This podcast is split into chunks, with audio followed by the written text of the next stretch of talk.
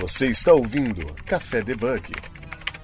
Muito bom dia, boa tarde, boa noite. Sejam muito bem-vindos a mais um programa do nosso podcast Café Debug, o seu podcast de tecnologia para não bugar sua cabeça.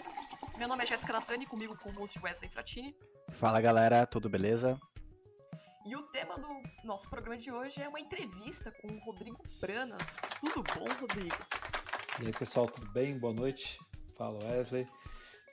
Fala, Natânia. Ainda bem que você falou o teu nome antes, porque eu só vi assim, J. Natânia, assim, caramba. J. Nossa, verdade. Uma gafe minha aqui antes de ter colocado o nickname, né? o que, que, será que é o J, né? Mas aí eu sabia que era a Jéssica, assim. É. Então, boa noite para vocês. Prazer estar aqui. Obrigado pelo convite. Sempre um prazer Nós falar. agradecemos por ter aceito aí, participar desse bate-papo e falar, entrevistar um pouco, né? É, eu acho que para vocês que estão ouvindo o programa, com certeza já, já deve ter ouvido falar ou, ou visto uma live do Rodrigo Branas, né? Mas Pra não perder o costume, né? Vamos. Quem que é você aí na frente do PC? Pra quem não te conhece, conta um pouquinho pra gente é, um pouco sobre a sua trajetória, né? Olhando aqui o seu perfil, né? Você é um cara que tá, tem anos de bagagem na, tá, na tá velho. Né? em outras palavras, né? Tipo. O cara que tá velho, né? Tá ficando cara, velho. Parece cara experiente, né? Então, fala um pouquinho aí pra quem não te conhece, né? Tá ouvindo pela primeira vez o programa. Eu sou só mais um cidadão latino-americano, mais um programador.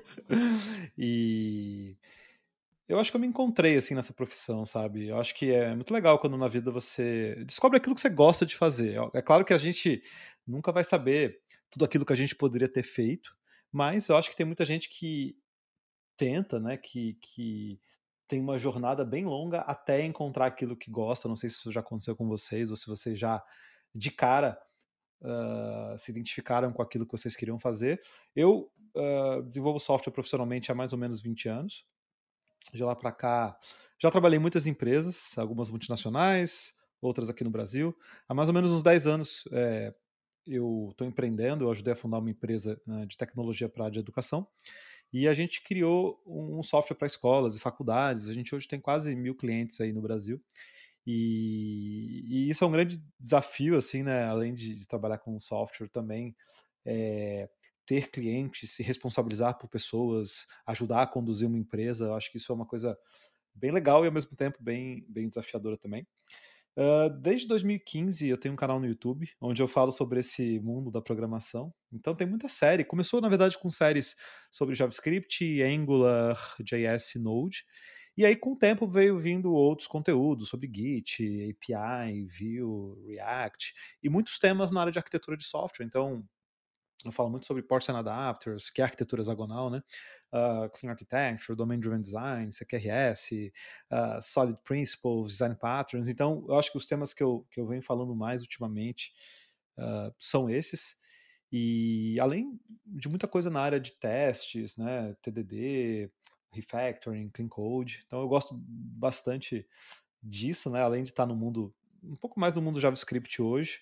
Eu, na verdade, comecei com Java, trabalhei os primeiros 10 anos da carreira com Java e os últimos 10 um pouco mais no JavaScript, uh, especificamente com essa stack, tá? Angular, Node. E além disso, também eu dou muita aula. Eu comecei, é, comecei a dar aula em 2010, comecei uh, no mundo Java ainda. Não sei se já ouviram falar da Global Code, não? Global Code, não. Que é a empresa que deu origem ao TDC, o Developers Conference, que esse, esse vocês devem conhecer, né?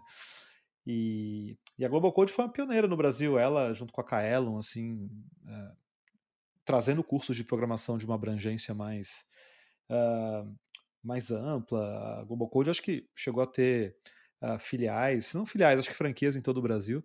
E uh, lá por 2010 eu comecei a dar aula Hum, assim, aqui na filial de Florianópolis. E ali eu entrei nesse mundo, né, de começar a dar aula, começar a mudar a carreira das pessoas. Eu vi que eu podia contribuir até mais do que eu achava que seria possível, né? Então, depois que eu comecei, eu não parei mais. Eu comecei a criar os meus próprios cursos, né? Durante bastante tempo, dei muita aula sobre clean code especificamente, testes, refactoring. E aí vieram vindo outros cursos, um pouco mais focados em JavaScript, em Angular principalmente, em Node. E nos últimos dois anos eu venho com um projeto bem legal, uh, treinando pessoas num curso de Clean Architecture, que uh, já está indo para a turma. Está na turma 7, está indo para a turma 8. E é uma turma cada mais, mais ou menos a cada dois meses e meio, três meses, né? E aí eu faço ao vivo, então é uma experiência bem legal poder falar sobre sobre é, Domain Driven Design, CQRS, Solids, Design Patterns, testes, né? E trocar essa experiência com a galera. Então, isso é uma das coisas que eu, que eu acho que eu mais gosto de fazer, assim, que é mais desafiador, assim, no meu dia a dia. E isso é um pouco do que eu faço. No canal, eu tenho feito muita live nos últimos tempos. É, ultimamente eu tenho focado mais em conteúdo uh, do canal mesmo. Tô com uma série nova para iniciantes na programação, que, que, que, é uma proposta inicialmente é, assim de, de, tentar levar a programação para pessoas que, que, têm, que têm interesse, que às vezes não conhecem a programação, não sabem o que é, estão dando os primeiros passos, já deram os primeiros passos e estão querendo melhorar. Então a gente já está na aula de número 8, está sendo uma experiência legal também, porque falar com pessoas que estão iniciando eu acho até mais difícil do que falar com pessoas que já estão há mais tempo na área, né? Uhum. E... É, então, desafios, né? É, bem desafiador, é bem desafiador, você tem que tentar é, levar uma metáfora diferente, né? É, dar exemplos diferentes. Não adianta você tentar usar coisas que você usa com pessoas mais experientes, porque elas talvez não vão ter a mesma referência, né? Então, tem sido uma experiência bem legal. Então, eu divido o meu dia a dia um pouco nisso, assim, né? Entre escrever software, uh, ajudar né, no que eu posso na empresa e uh, produzir conteúdo. Interessante, porque tem uma live aqui que eu vi, que você montou. Eu não assisti todas, mas eu vou assistindo algumas que vai saindo, né? Eu vi do Uncle Bob. Uhum. O legal, galera, é que ele entrevistou o Major, o Major. O Major, né? Meu Deus, é o Major. Uhum. E olhando aqui, tipo, você começou na área mais ou menos é, em 2006, você já estava como software developer. Em 2006, é. eu lembro que eu estava fazendo meus sites com Dreamweaver. Eu falei, cara, como, como, tudo isso mudou, né? Então, como que você se sente, assim, sendo, estando entrevistado agora, né? E qual que é essa experiência uhum. de você estar uhum. tá entrevistando pessoas que têm um...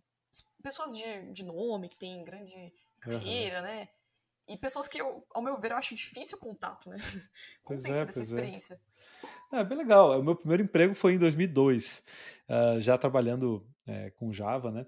E eu acho que de lá para cá a gente vai, vai acumulando uh, assim, bastante história, né? Bastante experiência mesmo. O Maljor, que você falou, acho que é uma das grandes figuras, né? Um grande autor aqui no Brasil. Eu lembro de consumir conteúdo dele há muitos anos atrás. Acho que ele, ele sempre manteve né, um, um, site muito, muito ativo, com muitos artigos interessantes, principalmente nessa área de, de CSS, JavaScript.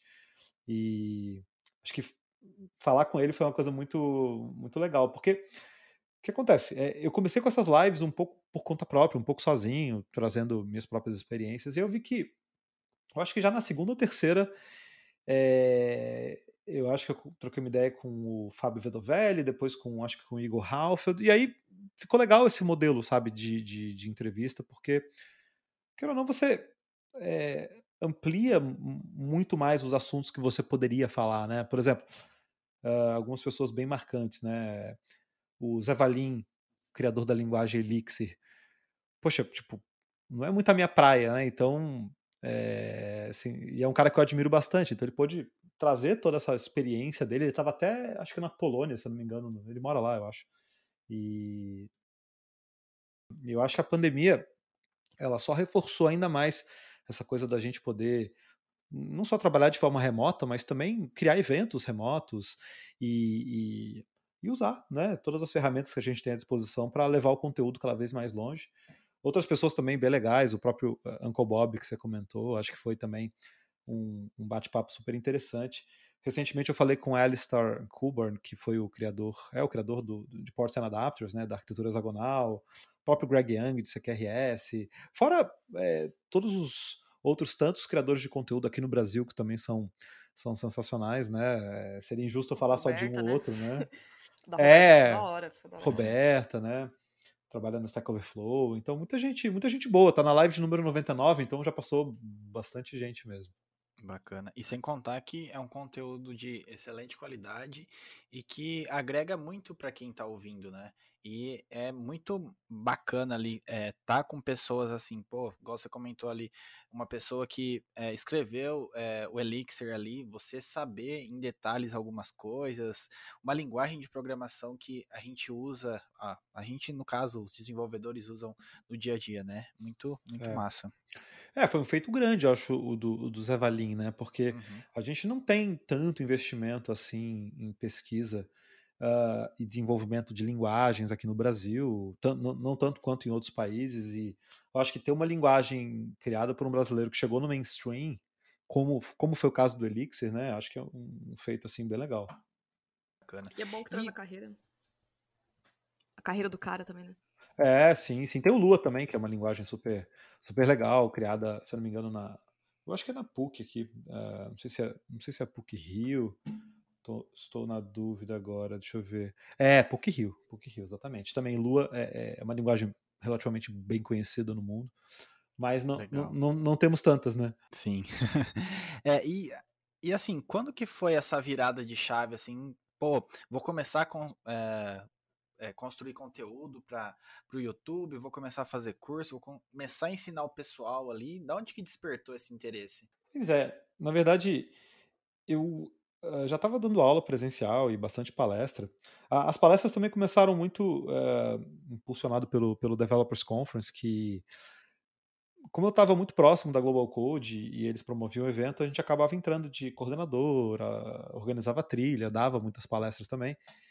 E aí, tipo, uma vez a Yara, que é a, a, chair, a chairman do evento, né, a pessoa que idealizou e que conduz e está à frente do evento, ela falou uma coisa que eu achei bem interessante, que foi o seguinte, ela falou assim, ah, muitas vezes a gente cria um conteúdo, seja para ajudar alguém que está ao nosso lado, seja para dar uma palestra, dar uma aula, não sei se já aconteceu com vocês, mas e pode ser que isso se perca com o tempo, né? Porque, por exemplo, ah, a, e eu tenho exemplos bem claros, né? Por exemplo, há seis anos atrás eu dava muito curso de seis não, acho que mais.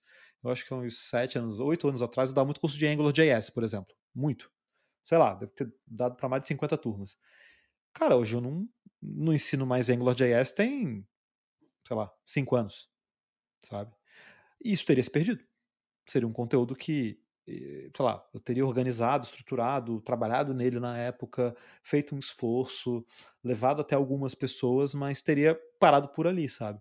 E aí, pelo fato dele estar tá gravado, estar tá no YouTube, estar tá disponível, isso continua ajudando muitas, muita gente, né? Volta meio eu recebo alguma mensagem assim, ah, poxa, esse conteúdo me, ajuda, me ajudou porque eu caí numa empresa que tem um projeto mais antigo e eu consegui entender por causa dos vídeos. Então, é, esse compartilhamento de conhecimento, ele faz com que aquilo não só ajude muita gente, né, seja levado mais adiante, mas também consolida algo que você uh, aprendeu, o que você ensinou, o que você compartilhou e deixa ele, tipo, quase que eterno, né?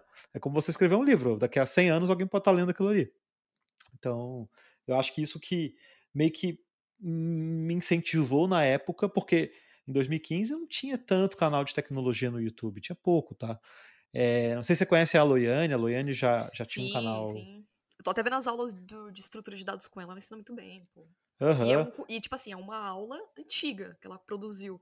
Porém, uhum. o conceito é o mesmo, não vai morrer, né? Então, é o conceito que a gente precisa se apegar, né? Exato. É, na época a Loiane tinha um canal. E aí eu sempre, eu sempre me inspirei muito assim na. Em muita coisa que a Loiane fazia. Olhava assim, pô, caramba, cara, legal esse vídeo tal, essa forma de fazer. Uh, eu, eu, no início, eu acho que a Loiane, se não me engano, até hoje faz. Fazia screencast, não, não tinha câmera, né? Porque até porque na, na, época, tipo, hoje, hoje a gente tem câmeras um pouco melhores, né? Tem uma internet um pouco melhor, tem um pouco mais de ferramenta, mas na época eu literalmente usava um fone de ouvido, qualquer desses que tem microfone no fio, e gravava a tela com o QuickTime, não editava nada. Tipo, gravava, startava, falava lá meia hora, 40 minutos, parava, mandava pro YouTube. Era simplesmente isso, sabe? Então era uma coisa mais amadora. E engraçado, né? Os vídeos que tem mais views são naquela época. Então, o, o, nem se compara, assim. Acho que os vídeos do início tem, tipo, no mínimo 10 vezes mais visualização que os de hoje, assim, né? Caramba. Porque, é porque aquela época tinha muito menos. É, tinha muito menos conteúdo, né? Online. É não, é nem pelo, não é nem pelo tempo, assim, é porque naquela época realmente tinha menos conteúdo publicado, então qualquer vídeo, videozinho assim, sei lá, pelo menos no meu canal passava de 50, 70 mil views. Hoje, para chegar nisso, nossa, tem que ser um negócio super importante, hypado, sabe? E, e eram, engraçado, eram os mais simples, sabe? Eram os mais gravados de forma mais rudimentar. Então eu comecei por isso, eu comecei com essa ideia de levar o, o que eu estava fazendo mais adiante. Já tinha acontecido comigo de, por exemplo, eu, eu dei muita aula na vida já de Java. Poxa, nunca gravei nada sobre Java. Não tô ajudando ninguém com Java, entendeu? Uhum. Sim. Muita aula de Maven, muita aula de é, Selenium, sei lá, várias coisas que na minha carreira, pelo menos, acabaram ficando no passado. Se naquela ocasião eu tivesse gravando, estaria até hoje, até hoje estaria impactando pessoas, né? Então, e aconteceu diferente já né, de, de 2015 para cá, então tudo que eu venho fazendo vai ter algum vídeo lá, com certeza. Sim. Mas você trouxe um ponto bem, bem interessante, né? Essa questão aí de é, tudo que a gente gera de conteúdo. Às vezes a gente está estudando alguma coisa, a gente está é, vivenciando e faz é, um vídeo ali para ficar salvo e tudo mais. Se a gente disseminasse esse conhecimento para frente, com certeza uma pessoa, no mínimo ali, vai ajudar, entendeu? Então esse é um ponto bem, bem importante aí para a gente levar, né? E até eu acho que o meu, o meu processo de aprendizado ele acabou sendo, tipo, meio que retroalimentado por isso, sabe? Então tem muita coisa que eu me proponho aprender para fazer um vídeo, né? É engraçado isso, pode parecer loucura assim, mas a gente acaba se acostumando tanto com esse modelo de, de, de aprender que você acaba, às vezes, é, se propondo a ensinar algo que você conhece, mas talvez não em tantos detalhes. E durante o processo de construir esse conteúdo para gravar ou para ensinar alguém, você aprende de uma forma bem mais profunda do que se fosse para você simplesmente usar, sabe? Então, para mim sempre funcionou esse, esse ciclo, né? Então, ah, por exemplo, esses tempos eu estava dando aula de test, test patterns. Ah, stub, spy, mock, fake e, e, assim por diante. Cara, eu sempre usei há muitos anos e tranquilo. Agora, uma coisa é você usar para você, você saber para você. Agora, cria uma narrativa para ensinar isso de uma forma que seja didática, que seja. Pô, então acho que eu aprendi muito mais sobre isso nesse período em que eu me propus a criar o conteúdo do que, sei lá, 10 anos que eu uso esse tipo de, de, de recurso é, no Sim, meu código. É real, você aprende mais ensinando, né? Por muito exemplo, quando eu escrevo artigo, eu percebo que cara, é, você percebe que você sabe aquilo quando você começa a explicar para uma pessoa. É tipo, você sabe é. isso? Sei, então explica para mim. Então, quando você tá dando um curso ou criando um conteúdo, uhum. você começa a explicar aquilo, você entende e absorve de uma maneira muito mais fácil, né? Exatamente. E agora, e nada vem, nada vem fácil, né, cara? Eu, eu, por exemplo, eu procrastino bastante, então eu não tenho a maturidade suficiente para me programar, colocar numa agenda sentar e gravar alguma coisa. Não tem. Para mim, como é que funciona? Eu marco algo ao vivo. Quando chegar lá, vai estar tá pronto, entendeu? É mais ou menos sob demanda, sabe? Nossa, louco. É, é, é just in time, assim. Eu não funciono de forma alguma head of time. Tipo, esquece, assim.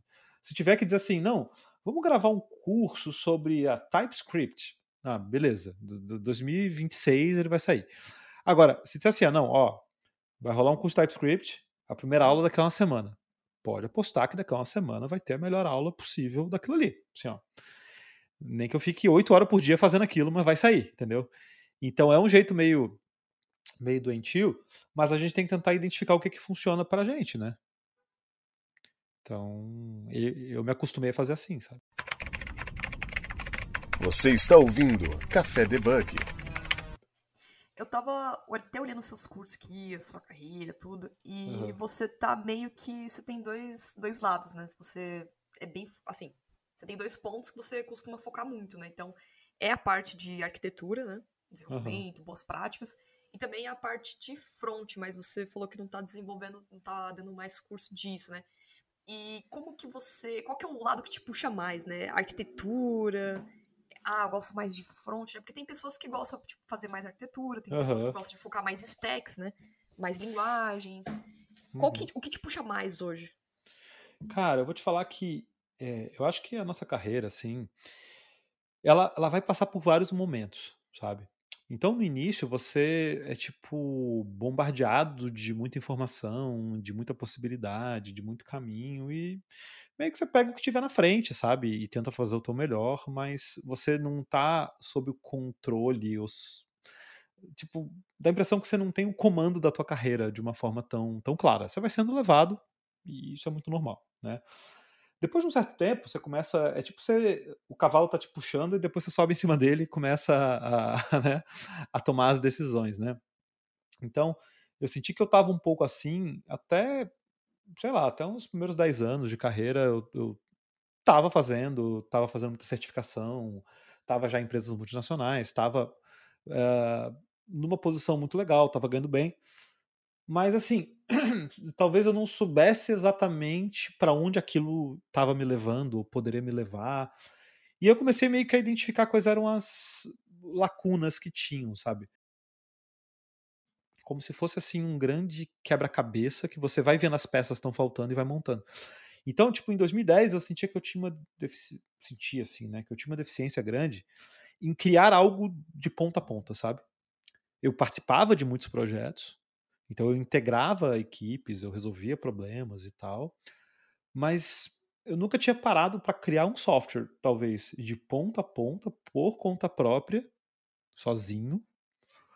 Front-end, back-end. Na verdade, esse negócio de front-end e back-end veio, acho que, sei lá, de 2008 para cá começou a popularizar essa separação, sabe? Isso para algumas pessoas, assim, tem, tem gente que foi bem mais tarde. Até então é, era uma coisa só, sabe? Não, não, não, não se enxergava muito essa subdivisão. Então, meu primeiro objetivo foi, cara, eu gostaria de ter a habilidade de transformar uma ideia em algo que gera valor para o cliente final. Esse era o meu objetivo, sabe? Bem ou mal era esse o objetivo. E eu consegui fazer isso, eu acho que talvez pela primeira vez, na época do AngularJS, 2012 para 2013, assim. Eu criei um produto tipo de ponta a ponta mesmo, front-end, back-end, usabilidade. Comecei a sentir o quão ruim eu era, talvez, em usabilidade, em desenhar tela, em UX. Aí comecei a pesquisar um pouco mais sobre isso, para tentar. E, e, cara, usabilidade é uma coisa interessante, né? Porque é muita observação, sabe? É muita sensibilidade de você entrar em vários produtos que fazem coisas similares, tentar absorver, poxa, o que que funciona? O que, que é um fluxo de navegação interessante? O que, que é uma interação interessante? E aí comecei a trilhando esse caminho, fui ficando bom em, em front-end, né? Uh, me especializei pra caramba no AngularJS, e na época era uma coisa bem disruptiva, porque acho que o, o AngularJS foi o grande divisor de águas, assim, do mercado, sabe? Porque até então você tinha o, o jQuery, que, que ajudou bastante a consolidar, talvez, a, a criação de aplicações principalmente cross-browser, que era uma coisa difícil na época, você tinha muita peculiaridade entre um browser e outro. Por isso que se usava tanto uh, outras linguagens para gerar o JavaScript, né? Seja Java, seja às vezes até linguagens uh, transpiladas, tipo CoffeeScript, essas linguagens assim. E aí eu cheguei a construir algumas aplicações com jQuery, depois algumas com, com Backbone, que foi um dos primeiros também que saíram, né? biblioteca bem conhecida, Handlebars e tal.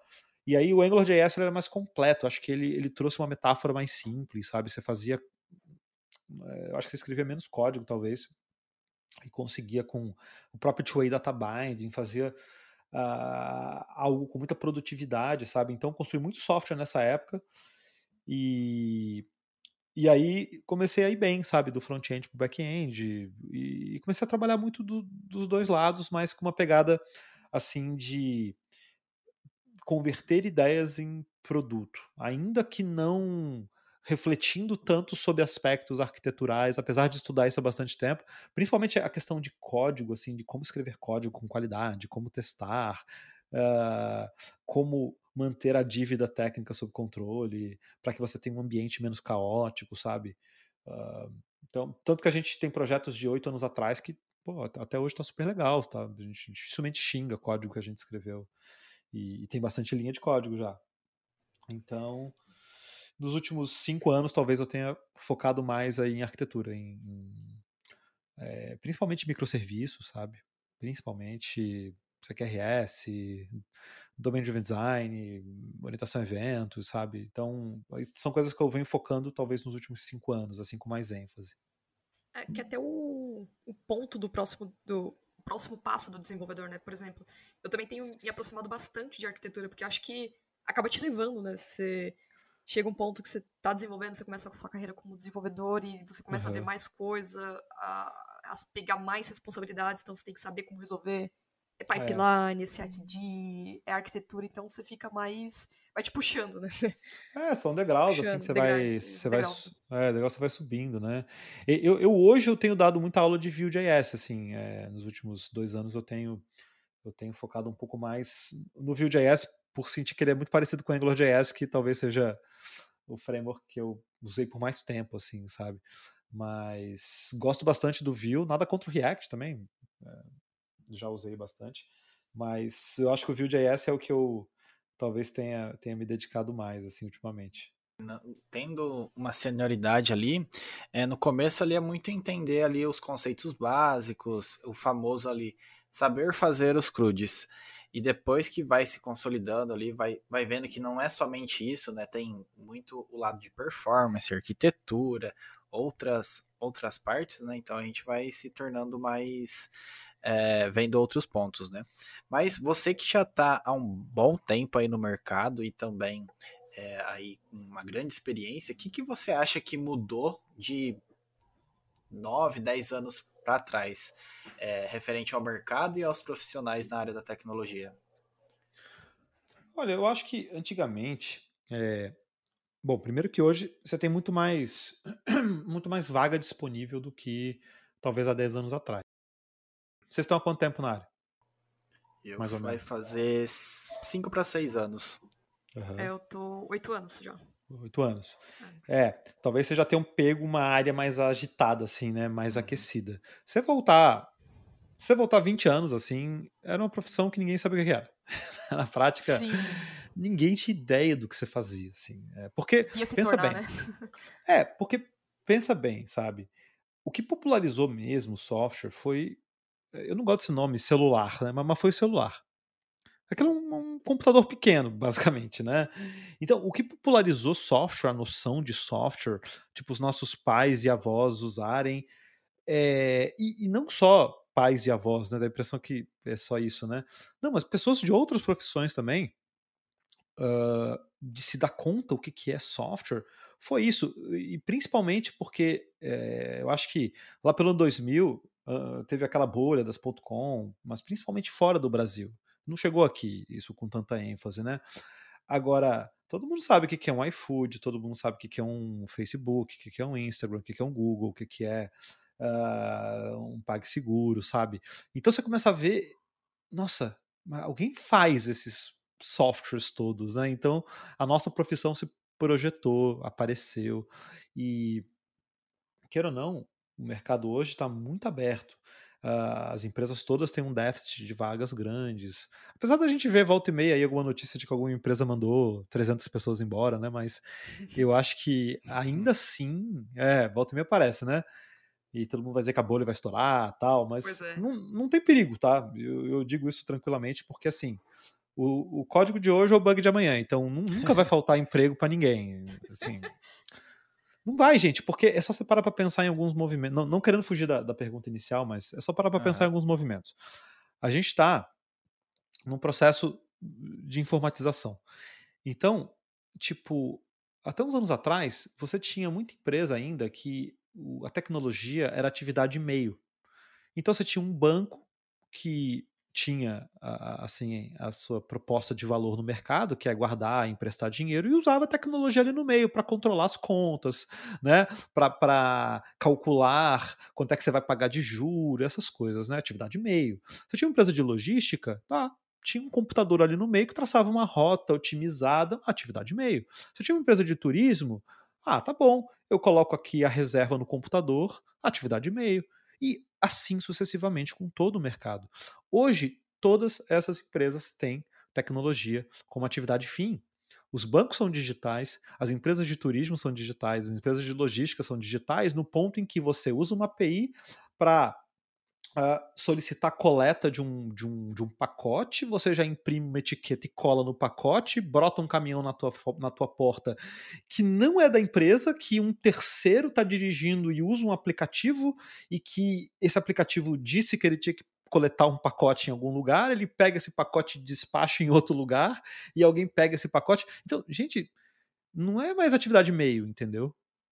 Não é mais uma empresa que ela tem sei lá, 5 mil caminhões, alguns casos sim, mas uh, cada vez menos. você tem Airbnbs da vida que estão no mundo todo e não tem, literalmente, um quarto físico de sua propriedade, é tudo de terceiros. Então você tem grandes empresas que cada vez mais vêm ocupando o lugar de empresas tradicionais, mercados tradicionais, como hotelaria nesse caso, o táxi no caso dos Ubers. É... E aí a gente vê que tudo isso só é possível porque tem pessoas como a gente que desenvolvem software. E a escala é ridiculamente brutal. Não se, não, não se consegue tanta gente assim que, primeiro, gosta, segundo, sabe fazer isso. Num, num ritmo tão grande.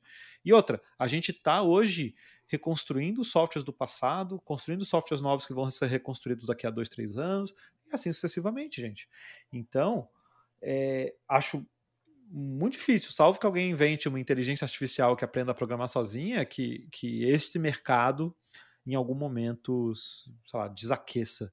Uh, até porque, assim, isso é uma coisa que as pessoas subestimam muito, né? Que é o fato de gostar de programar. Muita gente olha e diz assim: ah, poxa, tem muita vaga, então é para mim. Cara, salário, não né? necessariamente. Né? o salário também, né? Você tá Exato. pagando é a área que tá mais pagando, tá pegando bem, bem mais, né, que outras. E muita gente se frustra, porque chega no dia a dia, você sabe que é, não é fácil. Não é sim, fácil, é uma área que sim. tem muita pressão, é uma área que o legado ele ocupa um espaço muito importante, sabe? É uma área em que uma decisão errada ela te acompanha pelo resto da vida, entendeu? É, pelo resto da vida não, mas até que você ou saia do projeto ou aquilo seja reconstruído. Então, tipo, não é uma área assim tão fácil de você se manter motivado, de, do seu dia a dia, às vezes, ser saudável. Tem empresas e empresas, projetos e projetos. Não é uma área fácil, né? Sim requer né, requer resiliência, requer conhecimento pra caramba, cada vez mais. E aí você perguntou das vagas, né? Antigamente, bom, primeiro você tinha menos vagas, segundo as vagas eram muito mais localizadas, né? Vagas na tua cidade, né? Então você estava numa cidade interior, você estava restrito a uma ou outra empresa, se muito, né? Às vezes nem isso. E eu vejo que era exigido que você soubesse, posso estar uh, me equivocando aqui, tá? Mas eu sinto que os requisitos das vagas de antigamente eram muito maiores do que as vagas hoje. Uh, eu lembro de ter, assim, qualquer empresa pedia, tipo, 20 itens. Ah, você tem que saber Java, você tem que saber JVE, junto com EJB 2.1 e 3.0, XML, Hibernate JPA, e aí você tem que saber Maven, Ant, Gradle, isso. E vinha, sabe, aquele negócio de uma uhum. página de requisitos e hoje eu vejo assim, eu prefiro contratar alguém que saiba programar, sabe? E goste de fazer o que faz e, e tenha capacidade de resolver problemas. E eu acho que muitas empresas vão por esse caminho, de apostar um pouco mais, sabe? Então, eu, eu, eu acho que hoje os requisitos são um pouco menores. Claro, depende da vaga, né, pessoal? Sim. Uhum mas me parece que até pela demanda alta tá um pouco mais fácil de entrar, sabe? Apesar de que por mais que a demanda seja alta, as pessoas têm que entender que tipo eh, para o iniciante sempre vai ser difícil, porque empresas pequenas uh, querem profissionais que já entrem produzindo, que já entrem agregando, que já entrem ajudando o time e não que precisem ser ajudados. Empresas grandes às vezes têm um programa de capacitação, de formação. Então, entrar na área é tão difícil quanto já foi, sabe? Por isso que às vezes fazer uma faculdade, fazer alguma coisa que te proporcione um estágio, até porque a regulamentação no Brasil para essa questão trabalhista, ela exige que você contrate a pessoa, né, como, como, como CLT, né, se, se você não tiver vínculo com alguma instituição de ensino, você não pode ser estagiário, e aí a empresa acaba, tipo, meio que preferindo contratar pessoas mais experientes do que pessoas mais iniciantes, porque sabe que vai dar trabalho para treinar, para até ter uma curva de aprendizado, a ser vencida. Então. Sim. E sem contar que é, antigamente tinha que ir lá, mandar currículo, fazer entrevista presencial. Hoje, tipo, você consegue fazer duas entrevistas num dia aí, tranquilamente, né? Então, a gente está vivendo uma digitalização ali muito forte, né?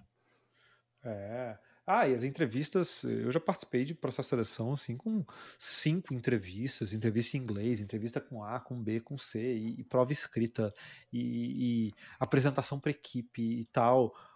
O, hoje eu acho que a maior parte das empresas, pelo menos, é um pouco menos assim de burocracia, uhum. de etapas até contratar. Sim, sabe? acho que é mais para processos fora do país, né? Talvez, ou para as big techs, né, que tem uma exigência um pouco maior também. Né? É. Eu, o que eu acho assim, eu acho que contratar bem é, é, é, é fundamental, sabe? Sim. Para evitar frustração dos dois, dos dois lados. É perda de eu, tempo dos dois lados, né? É, total. E, e queira ou não, acho que nenhum dos dois lados deveria insistir, sabe? Eu acho que se a pessoa Sim. caiu numa empresa que não gosta, que não se identifica, que acha o clima ruim, que não se identificou com o projeto, sabe? É, cara, melhor sair, melhor ir fazer uhum. outra coisa em outra empresa, que não tenha medo, assim, sabe, de, de mudar. Eu acho que isso é, isso é importante. Você não vai acertar de primeira, se acertar, ótimo, mas às vezes não é toda empresa que tem um clima legal, que tem um desafio legal. Então, e para a empresa também, às vezes ela contrata alguém que ela tinha uma expectativa, era outra, o perfil não bateu, então. Uhum. Você até pega um ponto que eu, que eu vou puxando o gancho aqui da pergunta do Wesley, é, e já falando nessa parte de contratação, eu, eu não sei se você tem a mesma visão, vocês, né? Mas eu percebo que tem muito. Existem ainda uh, desenvolvedores, desenvolvedoras que pecam um pouco no conceito das coisas, né? Por exemplo, eu já passei por situações essa semana que a gente está precisando contratar pessoas para o time. Então, você percebe que conceito ainda é, um, é tá faltando conceito ainda para as pessoas entenderem, focarem, sabe? Tipo, não só em ferramentas, essas coisas. Eu até vi uma live que o. Não, live não, foi um vídeo que o André Baltieri fez, né? Uhum. Exatamente sobre conceito, que ele falou que ainda é uma coisa que tá assim, peca ainda bastante, né? Você tem essa mesma opinião, Rodrigo? Você acha que. Ah, não, pode ser diferente, mas você acha que depende de cada pessoa? Você acha que você sente, você vê essa necessidade também? Cara, é, eu acho assim, ó. É, esse tempo todo, eu já lidei com todo tipo de pessoa que você possa imaginar, assim, principalmente porque devem ter sido, sei lá, pelo menos umas 3 mil pessoas presenciais, assim, que eu devo ter treinado nesses últimos 12 anos. E online, bem mais que isso, sabe? Então você conversa com muita gente, você fala com muita gente, você ouve muita pergunta, você. Tá o tempo todo, assim, em contato, sabe? E uma coisa que eu percebia muito no presencial é que é, tinha pessoas que tinham uma dificuldade muito grande, às vezes, com a sintaxe da linguagem, sabe? Com coisas básicas, não era nem assim, ah, não sabe, de repente, alguma questão relacionada à orientação objeto, alguma questão relacionada a DevOps. Não, não, era assim, tipo, abrir um parêntese para a pessoa era difícil, sabe? Uhum. E aí você tem que começar a se questionar o que a gente estava falando agora há pouco, assim, é se você realmente gosta dessa profissão, você se importa com isso, isso é uma coisa que você é, quer levar para sua vida, porque a exigência ela é meio grande também, sabe? É, eu acho que eu já vi gente assim com 20 anos de carreira extremamente imaturo e fraco e, e, e, e, precisando estudar e já vi pessoas com um ano, com dois anos voando assim, sabe? Mas muito bem mesmo. Então, tempo é muito relativo nessa profissão, sabe? Porque o que importa mesmo é a tua dedicação, é o grau que você tem. Dizem que o, ter o dom de alguma coisa é Dom, na verdade, é a capacidade de é. suportar a dor, né? Então, assim, o guitarrista que tem o dom, ele tem o dom porque ele aguenta ficar 12 horas por dia tocando. O nadador que tem o dom é que ele aguenta ficar 12 horas por dia nadando. O programador que tem o dom também, ele fica 12 horas por dia programando.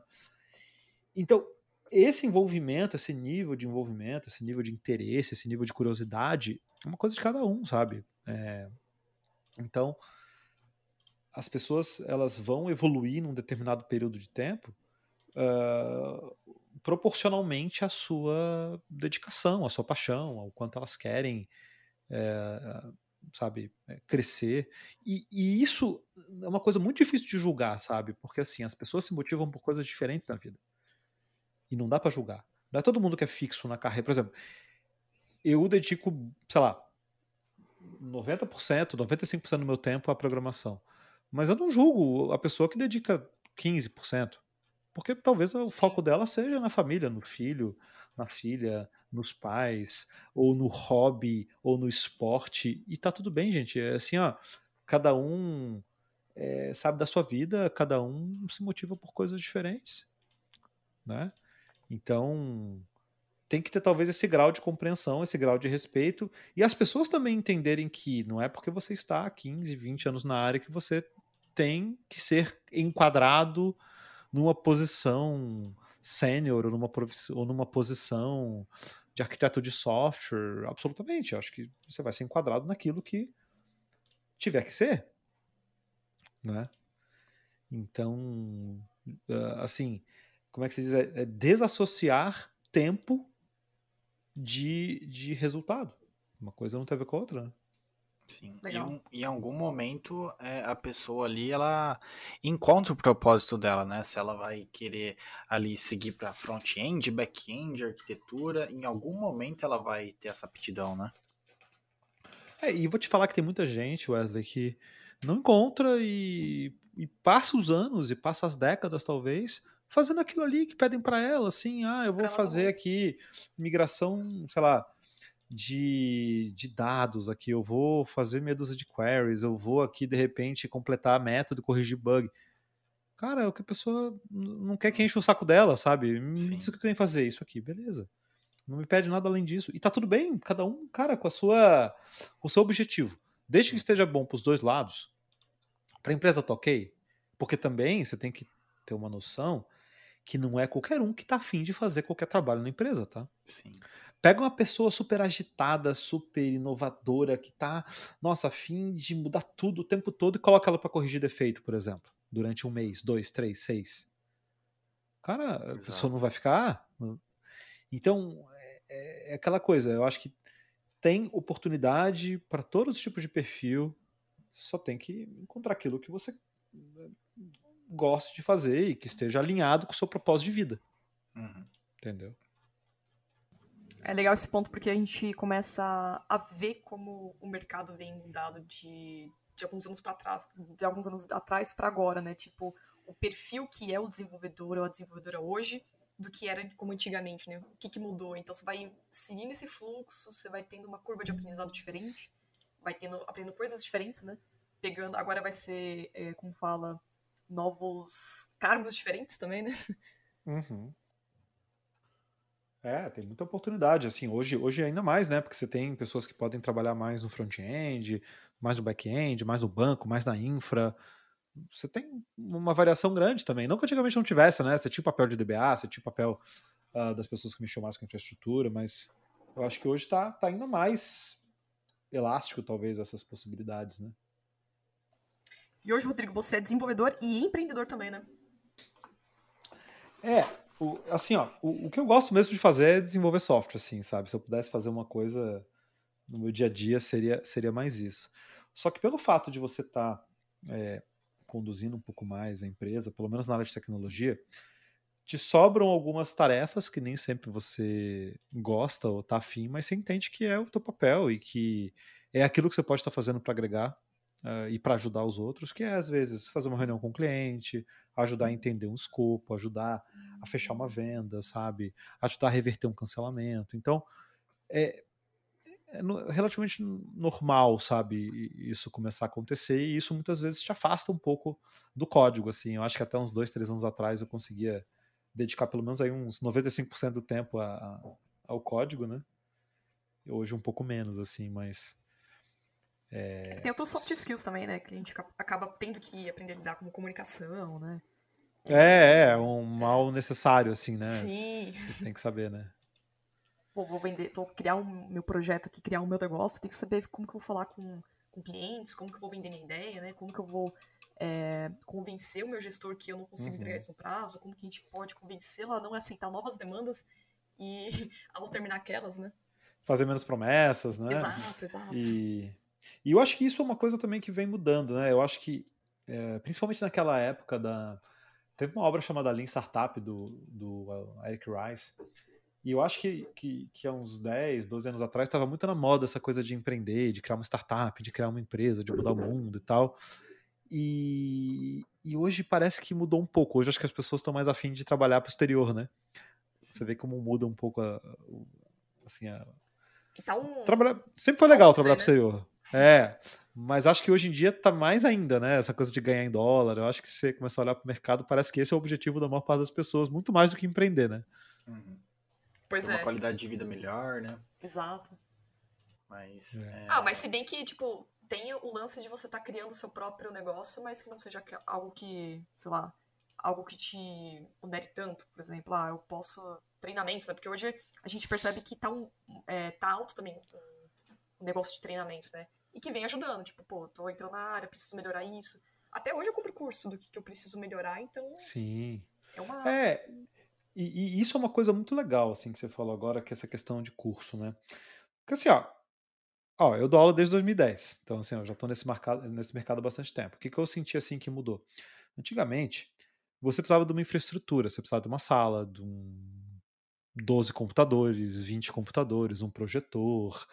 Uh, era mais burocrático você simplesmente empreender nessa área. A escala não era tão, tão grande assim. É, eram custos meio complicados, sabe? É, uma coisa que eu comecei a fazer na época foi. Eu sempre gostei de dar aula em empresa, sabe? Então a maior parte dos cursos que eu dei até hoje foram em company. Então eu ia dentro da empresa e dava na sala de treinamento da empresa. Então isso para mim sempre foi interessante porque eu não precisava ter uma sede física, sabe? Acabava sempre dando, dando aula dentro das empresas, às vezes aqui na, na cidade onde eu moro, em outros lugares do Brasil, às vezes até em outros países. E, e eu acho que a gente trocou de mão um pouco essa questão do, do poder, né? Porque antes você confiava na empresa, você confiava na organização, você confiava naquela faculdade como instituição de ensino, ou você confiava naquela empresa de curso. Não vou falar nomes aqui para não parecer que eu estou falando que não é, não é uma boa empresa, né? Pelo contrário. E isso passou para a mão das pessoas, sabe?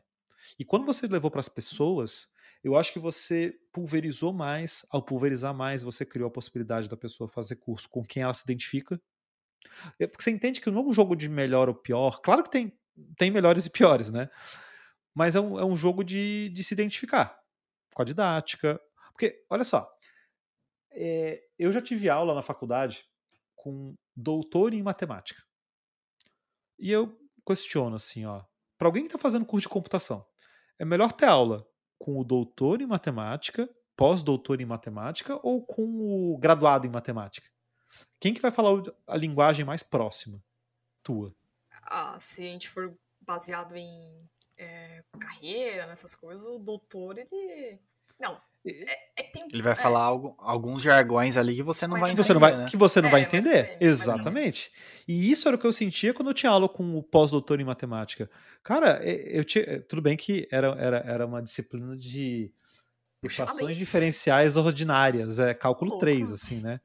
Mas, pô, se fosse uma pessoa um pouco mais próxima, ou seja, que não tivesse, sei lá, lá no quinto andar, no sexto andar do prédio, é, seria mais fácil, talvez, estabelecer uma linguagem, uma comunicação de algo mais tangível que a gente conseguisse entender. Agora, você pega alguém que é pós-doutor em matemática, tudo é óbvio.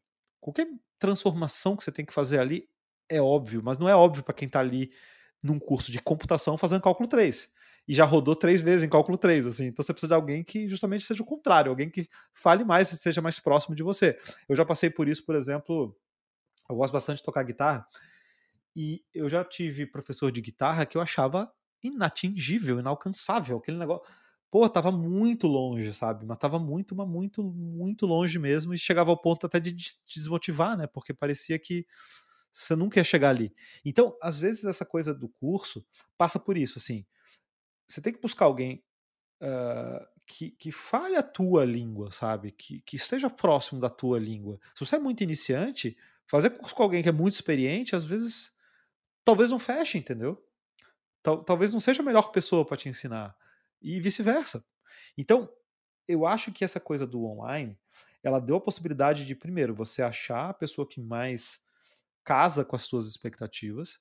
E mais importante que isso, você está comprando daquela pessoa. Você escolhe, né? Ela, quem, você escolhe. Uhum. Você vai fazer a pós-graduação numa faculdade, quem é aquele professor ali? Entendeu? Sim. Da onde saiu? Você conhece? Você confia? Você quer fazer? Você se identifica com a diária? Você não sabe. Gente, fazer pós-graduação, nada contra, tá? Mas fazer pós-graduação na área de software numa faculdade é um negócio meio meio surreal assim para mim hoje olhando, sabe? Porque veja bem, é uma grade que você nem sempre concorda. Vamos, vamos partir desse pressuposto, tá? Tem lá é, 8, 10 matérias. Às vezes você não concorda nem com as 8, 10 matérias. Aí, além disso, tem uma descriçãozinha do que é cada uma delas. Você não sabe o que é o conteúdo daquelas matérias, muitas vezes. Você não sabe quem vai dar aquilo ali. E te digo mais: as faculdades em geral também não sabem quem vai dar. Elas vão correr atrás de alguém desesperadamente ali para ver quem vai. Não estou generalizando, tá? Uhum, Falando da, da, né? do que eu conheço. É, muitas vezes aquele professor não foi ele que idealizou aquele conteúdo. Ele vai pegar aquilo ali, vai tentar dar uma lida, vai tentar criar algum conteúdo ali nas semanas que antecedem aquela aula e vai lá tentar fazer o melhor dele, ou não, ou com interesse, ou sem interesse, eu não sei. Tem bons professores de carreira, mas tem maus professores também que não são professores. Então, o que, que é melhor, cara? Você ir lá. Você falou do André uhum. Baltieri, por exemplo. Pô, você ir lá, você já viu 100 vídeos do, do André Baltieri, você gosta do André Baltieri, você vai lá e faz o curso dele, cara, e, Exato, e vai, e vai ser aquilo que você imagina, é aquilo que você uhum. espera, com um grau de. uma margem de erro muito pequena. Ou você faz o do Eduardo Pires, ou você faz o do Eric Wendell, ou você pois é, faz é, o do Leonardo Leitão, do cara, né? ou você faz Exato. o meu, ou você faz. Ou você faz vários desses, porque você gosta mais, sei lá, de mim, talvez uhum. numa área, do Balta em outra, do Pires em outra, do... e tá tudo bem também sabe? E uma das coisas que eu vejo muito a galera se frustrando hoje, não precisa nem muito longe ali, pós-graduação, na própria graduação em si mesmo, é, o fulano ali faz 4, 5 anos de faculdade e, tipo, vai entrar no mercado e fala, pô, mas o que da faculdade que eu vou usar no mercado? Vai ver, tipo, não usa quase nada, entendeu? Então, isso daí é. tá, tá sendo bem, bem complicado. E o cara vai lá, faz um, um curso, um vídeo ali que um vídeo não, mas um curso ali é, bem detalhado explicando e tipo agrega muito mais do que a própria faculdade, né? Uhum. Então é é, bem complicado. Eu costumo, eu costumo, dizer que tem alunos e alunos, professores e professores, né? Uhum. É, é, mais é mais ou menos assim, ó. É, de 2000 e, uh, de 97 para cá, o Brasil ele, ele vem passando por uma revolução assim no ensino superior, principalmente, já que até então você podia ter faculdades públicas, né? Ou sem fins lucrativos. Não sei se vocês sabiam disso, não? Não. Não, isso eu também ah, É, até posso estar enganado, tá? Mas eu acho que até final dos anos 90 ali, não, não me lembro se exatamente 97, uhum. você tinha no Brasil o ensino superior nas mãos de universidades públicas ou sem fins lucrativos. Então você pega PUC, uh, Salesiano, Marista, dessas faculdades é, é, comunitárias, né? Tipo Univale, Unisul, faculdades sem fins lucrativos mesmo, né? Que, que são conduzidas ou, ou por uma cidade, uma comunidade, uma, um, um, algum órgão ligado à Igreja Católica e, e, assim por diante, né? Então você tinha menos, facu menos instituições de ensino, logo o ensino ali era mais restrito a menos uhum. pessoas, né? E você tinha um controle muito grande, talvez, da questão curricular, você tinha um corpo docente muito estruturado, muitas vezes professores de carreira. Eh, e isso é uma grande diferença, talvez, de uma faculdade pública para uma faculdade privada. Corpo docente. Eu estudei aqui na Universidade Federal de Santa Catarina não estou dizendo que isso seja melhor ou pior, tá? Mas você tinha professores ali que estavam ali há 30 anos. Já tinha uma, uma base. Então, o que acontece? Isso, isso traz uma certa uh, longevidade e um amadurecimento para o plano uh, pedagógico que está implantado ali, para uh, a atuação do colegiado em relação à evolução dos planos de ensino, das emendas às disciplinas. Então, você tem uma estruturação. Dali para diante, você começou a ver essa pulverização, essa criação de faculdades privadas, e elas começaram a concorrer muito por preço. Então, naturalmente, baixar muito o preço. E acabaram, infelizmente, às vezes deixando o ensino de lado.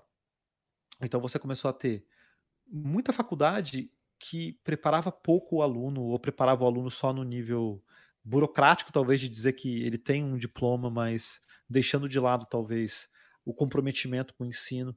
Então, a gente começou a ver que começou a passar uma impressão de que a faculdade forma mal, de que a faculdade às vezes uh, não agrega valor na carreira. E eu acho que, principalmente na nossa área, né? E de novo, eu acho que quem faz é principalmente o aluno, é o interesse do aluno.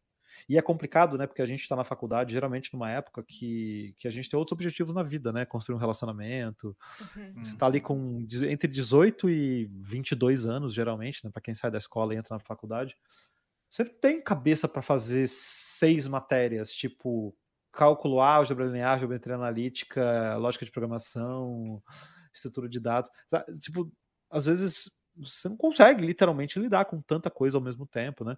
E, e, acaba deixando alguma de lado. Então tem essa complexidade inerente, natural, mas tem muita faculdade às vezes que deixa a desejar no corpo docente, na proposta pedagógica. Você olha, às vezes, a ementa, ou você olha a grade curricular, você vê assim, caramba, parece que fez um Ctrl-C, Ctrl-V de três cursos e montou um quarto, sabe? Sim. Mais ou menos nesse nível. o conhecimento de mercado que peca na faculdade não ter mais alguém de mercado que possa passar a experiência de mercado também, né?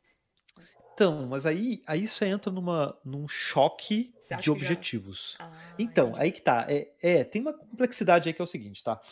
Eu posso falar pelo curso que eu fiz, é, que foi Ciência da Computação, e é, talvez 30% dele seja matemática e, e eletrônica, uhum. né? Cê, e você tem um embasamento muito forte em vários fundamentos, né? Então você tem programação orientada a objeto, programação funcional, programação paralela e concorrente paralela, você tem uh, teoria da computação, uh, inteligência artificial, bancos de dados, sistemas operacionais 1 e 2, redes, e, e assim vai, sabe? Então, assim, compiladores, linguagens formais e assim por diante. Então, a minha opinião é que a faculdade ela tem que te trazer uma base sólida para o que você vai encarar dali para frente. Então, por exemplo, você se interessa por análise de dados, por esses cargos hoje ligados a machine learning, sabe, inteligência artificial. Cara, se você não tiver um embasamento estatístico e matemático grande, você vai boiar. Ah, certo? sim, com certeza. Até para ciência da computação também, estrutura de dados, né? Tipo, matemática, é, cê, básico, cê, né? Você vai, é, você vai boiar. Se você vai para uma área normal, assim, vamos, vamos colocar que você vai, você é uma pessoa que desenvolve software já num nível um pouco mais sênior e você tem um produto para desenvolver que envolve, que tem um requisito de performance muito agressivo.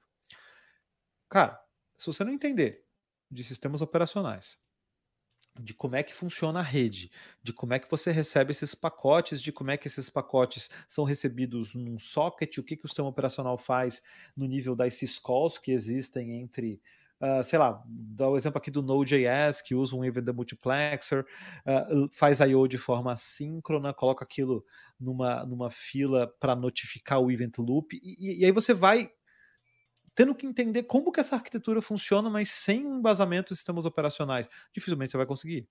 Entendeu? Se você não souber o que é uma thread, o que é um processo, o que é um escalador de memória, é, como é que funcionam esses algoritmos, daqui a pouco o que é uma linguagem é, mais baixo nível.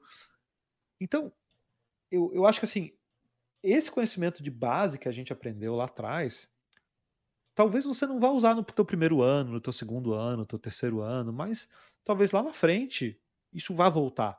Você vai ligar esses pontos e, e restaurar esse, esse conhecimento. Então, essa coisa de formar para o mercado, aí eu já acho que fazendo um bom estágio, sabe?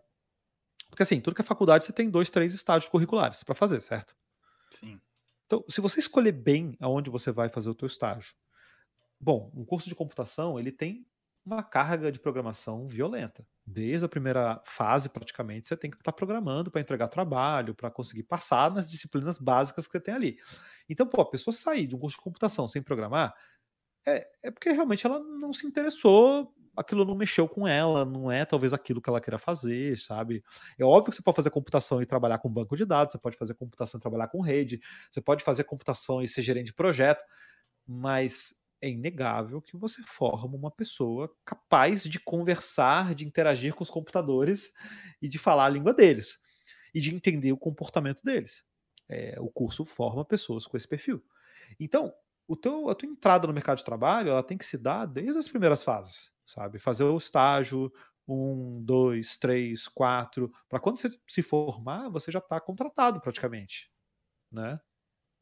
então é isso que eu vejo. Agora, tem tecnólogos, tem cursos tecnólogos que formam uma pessoa mais para o mercado, entre aspas, assim, uhum. né? É, tira toda essa carga de base e ensina a pessoa ali, ó, linguagem de programação é isso aqui, você vai programar assim, você vai criar um front-end assim, o CSS funciona assim, aqui você sobe um servidorzinho, papapá. Legal, cara, talvez esse, esse seja o teu ponto de entrada. Não precisa necessariamente você vir com todo aquele embasamento, né? E quando você precisar, talvez você vá atrás e aprenda. Eu conheço gente que fez faculdade e não tem noção nenhuma. Eu conheço gente que não fez faculdade e, nossa, tem um nível de profundidade imenso. Então também não é. Tá longe de ser assim determinante, tá? Sim, Sim. esses pontos são, são casos e casos. É, né? Tempo também, é, o conhecimento básico que você vai pegar, né? Bom, Rodrigo, nós estamos chegando no final do nosso programa e eu gostaria que você. Qual, qual seria o conselho que você daria para essas pessoas que estão entrando na área, ou as pessoas mais novas, uhum. ou aqueles que já estão um bom tempo na área, mas quer se reinventar, quer melhorar o soft skill, hard skill? Qual é o conselho que você daria hoje para eles? Boa, boa, legal. Eu acho que é esteja no comando da sua carreira, assim, sabe? Eu acho que tem muita gente que tenta é, delegar isso, sabe? Delegar para outra pessoa. Ah, a empresa não me valoriza. Já ouviu isso? A empresa não me Sim. valoriza. a empresa não me valoriza, a empresa não me dá a promoção que eu mereço, a empresa não me deixa trabalhar no projeto que eu queria, com a tecnologia que eu queria. Aí o problema é a empresa. Cara, você tem que estar no comando, sabe? Você sabe o que você quer para você, porque se você antes de tudo não souber o que você quer e quanto você vale também, é, eu costumo dizer que o profissional ele tem uma liquidez. É tipo carro, sabe? Por exemplo, o que, que tem mais liquidez? Tudo pode ter valor, mas o que, que tem mais liquidez? Vai ser, sei lá, um Toyota Corolla ou um. Deixa eu ver aqui, um Peugeot 308. Pô, o Corolla tem mais liquidez. Apesar de os dois terem um valor de mercado, tem uma tabela FIP, mas talvez você fique três meses para vender o Peugeot e você vende o Corolla em um dia. Uhum. Entendeu? Então, sabendo que existe uma liquidez, você traça um plano e ó, começa a ver assim: olha, poxa, eu quero trabalhar nessa empresa, mas peraí, o que, que essa empresa usa de tecnologia? O que, que eu tenho de requisito? Tem que falar inglês? Não tenho? O que, que eu posso estar fazendo? Uh, não do dia para a noite, mas é, em 12 meses, em 24 meses eu quero estar lá. O que, que eu vou fazer nos primeiros seis meses? O que, que eu vou fazer de seis meses a 12 meses, até 18, até 24? Quais são os passos que eu tenho? E é quase um self-coaching, assim, né? Mas tem gente que é, faz bem isso, tem gente que não faz. É, depende de mim, sabe? ah, a empresa não me valoriza e tal. Beleza, mas é, onde você quer chegar exatamente? Qual é o teu plano? O, o... Chama o teu gestor, tem uma conversa é, direta, assim, olha, eu não gosto de trabalhar com isso, eu quero trabalhar com aquilo. É, ou não gosto de trabalhar nessa empresa, vou pedir demissão, vou para outra, vou conversar, fazer um networking, conversar com pessoas que podem me abrir portas, vou começar a ver aonde que as pessoas fazem aquilo que eu gostaria de estar tá fazendo, sabe? Ter, ter esse tipo de conversa.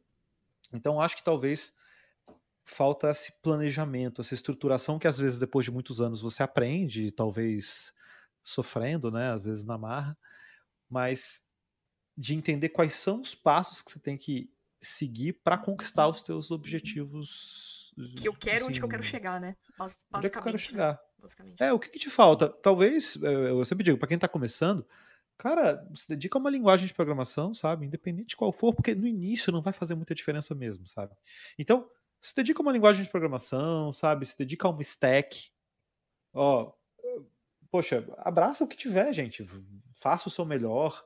Uh, dê sempre o seu melhor, mas de maneira alguma entre numa fase assim de lamentação, de, de é, achar que você não está indo para frente por causa da empresa onde você está. Assim, é, sempre esteja no controle da sua carreira, ditando quais são os passos que você quer seguir e, e buscando essa liquidez que eu falei, sabe? É, muita gente acaba, às vezes, no meio da carreira, aceitando cargos de liderança. Não sei se já aconteceu com vocês, mas. Ah, eu vou ser líder de equipe, eu vou não, ser eu gerente de sei lá o quê. Cara, esse é o teu objetivo. Pensa bem, assim. Pensa bem se você está fazendo isso pelo dinheiro, ou pelo status, ou porque gosta. Porque na, na minha cabeça, eu acho o seguinte, tá? Eu gosto de programar. Então, eu não quero ter que perder, entre aspas, o meu tempo de vida, porque a, a, a única coisa que a gente tem certeza é que a vida ela é finita, né? E, e a única coisa que não volta é o teu tempo. Então, uhum. você prefere gastar o teu, o teu, os teus dias, as tuas horas, perguntando se A, B e C já apontaram as horas na planilha e se fizeram backup da máquina e se combinaram as férias e tendo que, sabe aquelas atividades assim gerenciais que eu acho que tem gente que gosta de fazer, mas tem gente que não gosta e faz por obrigação, entendeu? É, ou porque simplesmente chegou a onda, foi foi surfando na onda, né? Como... É, você tá muito tempo aqui, então vou te dar um cargo de gestão. Tá. Ah, tá bom. O, o que, que isso vai afetar a tua liquidez? Daqui a cinco anos, se você estiver fazendo só isso, você acha que você vai valer mais ou menos no mercado? Sabe? Sim. Então, nada compra a tua liberdade de poder mudar, sabe? É, eu sinto assim que boa parte da insegurança que as pessoas têm, às vezes, o medo que as pessoas têm é assim: ah, poxa, se eu perder esse emprego aqui, para onde eu vou? Sabe? O que, que, eu vou conseguir? E isso vem um pouco da liquidez. É aquela pessoa que está há muitos e muitos anos fazendo a mesma coisa e que aquela coisa já não é mais tão valorizada, seja uma linguagem, seja uma tecnologia específica, ou ela mudou de cargo, e eu já cansei de ver isso também, por uma questão de status social, por uma questão de ganhar mais naquele momento, só que passa pouco tempo, ela já fica insegura. E aí, alguns abusos, literalmente, do ambiente começam a acontecer e você vai ficando quieto sabe? Porque você não quer perder aquilo ali. Então, eu acho que é estar. E não que quem gerencia não possa ganhar bem, não possa ter liquidez, claro que pode, mas é, o caminho é diferente, né? É outro networking, é outra pegada. Aí você vai fazer lá o teu MBA no exterior, fazer networking, que é, é, é o outro caminho. Uhum. perfeito. Então, assim, está no controle para que você não se frustre, uhum. sabe? Um ponto, um ponto chave que eu acho também é criar é, objetivos não só a longo prazo, mas a curto prazo também. Isso daí é fundamental. É. É, porque senão você bota coisas intangíveis, inatingíveis, sim, que não tão claras, metas, longas, né? metas impossíveis. É, metas assim, tipo, muito vagas, sabe? Assim, ah, pô, eu acabei de entrar, não, eu quero trabalhar no, no Google, sei lá, no mecanismo de busca. Cara, tá muito longe. Vamos, vamos encurtar essa meta aqui. Vai. Uhum. Seis meses. Onde é que você pode chegar em seis meses de forma bem racional? Ah, poxa, eu posso sair de estágio e ser contratado. Beleza, o que, que precisa ser, ser contratado? Chama o teu chefe lá, conversa. Cara, o que, que eu preciso ser contratado? Não, você tem que dominar isso e aquilo. Cara, vai fundo, estuda isso, domina, chega lá, de lá você traça outra meta e outra meta e outra meta e vai. Mas ter esse self-coaching, ter essa reflexão o tempo inteiro, eh, isso é uma coisa que eu faço até hoje, sabe? Assim, cara, é, hoje eu tenho maturidade suficiente, talvez, para estar desconfortável numa posição, mas entendendo o porquê. E sabendo que tem uma luz no fim do túnel ali por causa do plano que eu estou traçando. Agora, às vezes, você não tem essa maturidade, você não sabe o que, está ruim. Entendeu? Então, Perfeito. acho que essa é um pouco da um pouco da, um pouco da diferença, sabe? É, e, então, ter, forçar um pouco esse amadurecimento no sentido de se dar conta, cara, anota, cada seis meses para, reflete, vê onde você está, onde é que você quer chegar, o que, que você fez para evoluir. E tem horas na tua vida que você simplesmente não quer se preocupar com isso, não quer focar no teu relacionamento, na tua família. Beleza, tá tudo gente. bem, né? Tá tudo bem. E tá tudo bem. Só deixa isso claro para você mesmo. Perfeito. Né? Bom, Rodrigo, nós chegamos no final do nosso programa e, como combinado, né, é, acho válido a gente fazer um jabazinho aqui dos projetos, cursos, ideias, palestras. Ah, legal. Tem alguma coisa que você queira divulgar aqui pra galera? Pra vocês que estão ouvindo aqui o programa, tem os cursos do, do Rodrigo aqui, ó. Rodrigo é, branas.io aqui, né? Tá aqui na descrição desse programa, né? É, arquitetura de software. Show. Então, se você quiser, é, vamos fazer um jabá aí, né? legal. Ah, principalmente divulgar o canal, né? Eu acho que é Sim, lá no YouTube, né? Em Rodrigo Branas.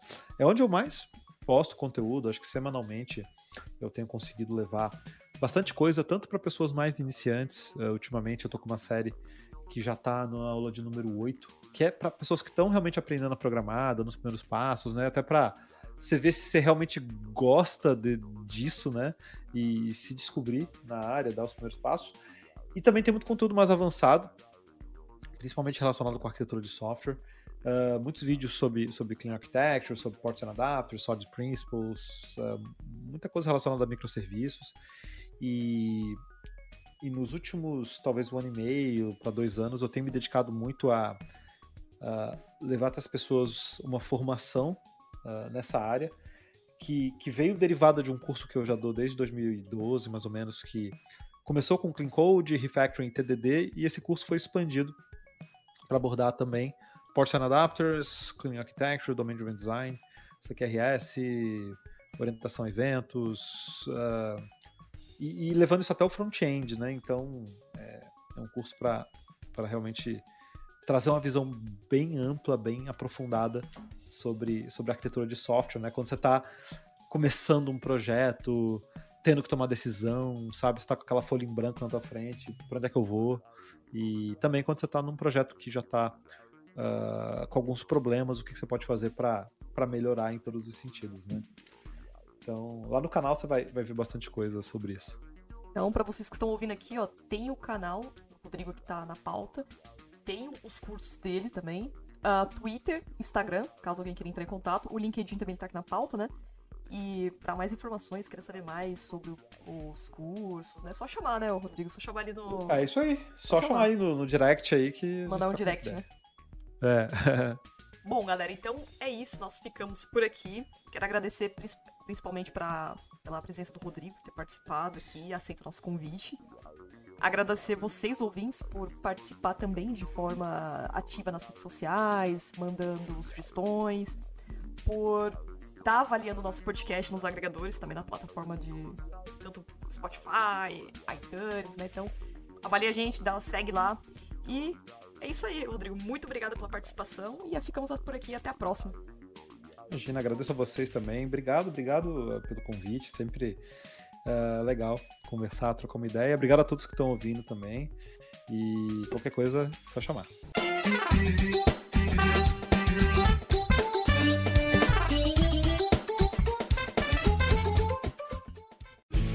Este programa foi editado por Café Debug.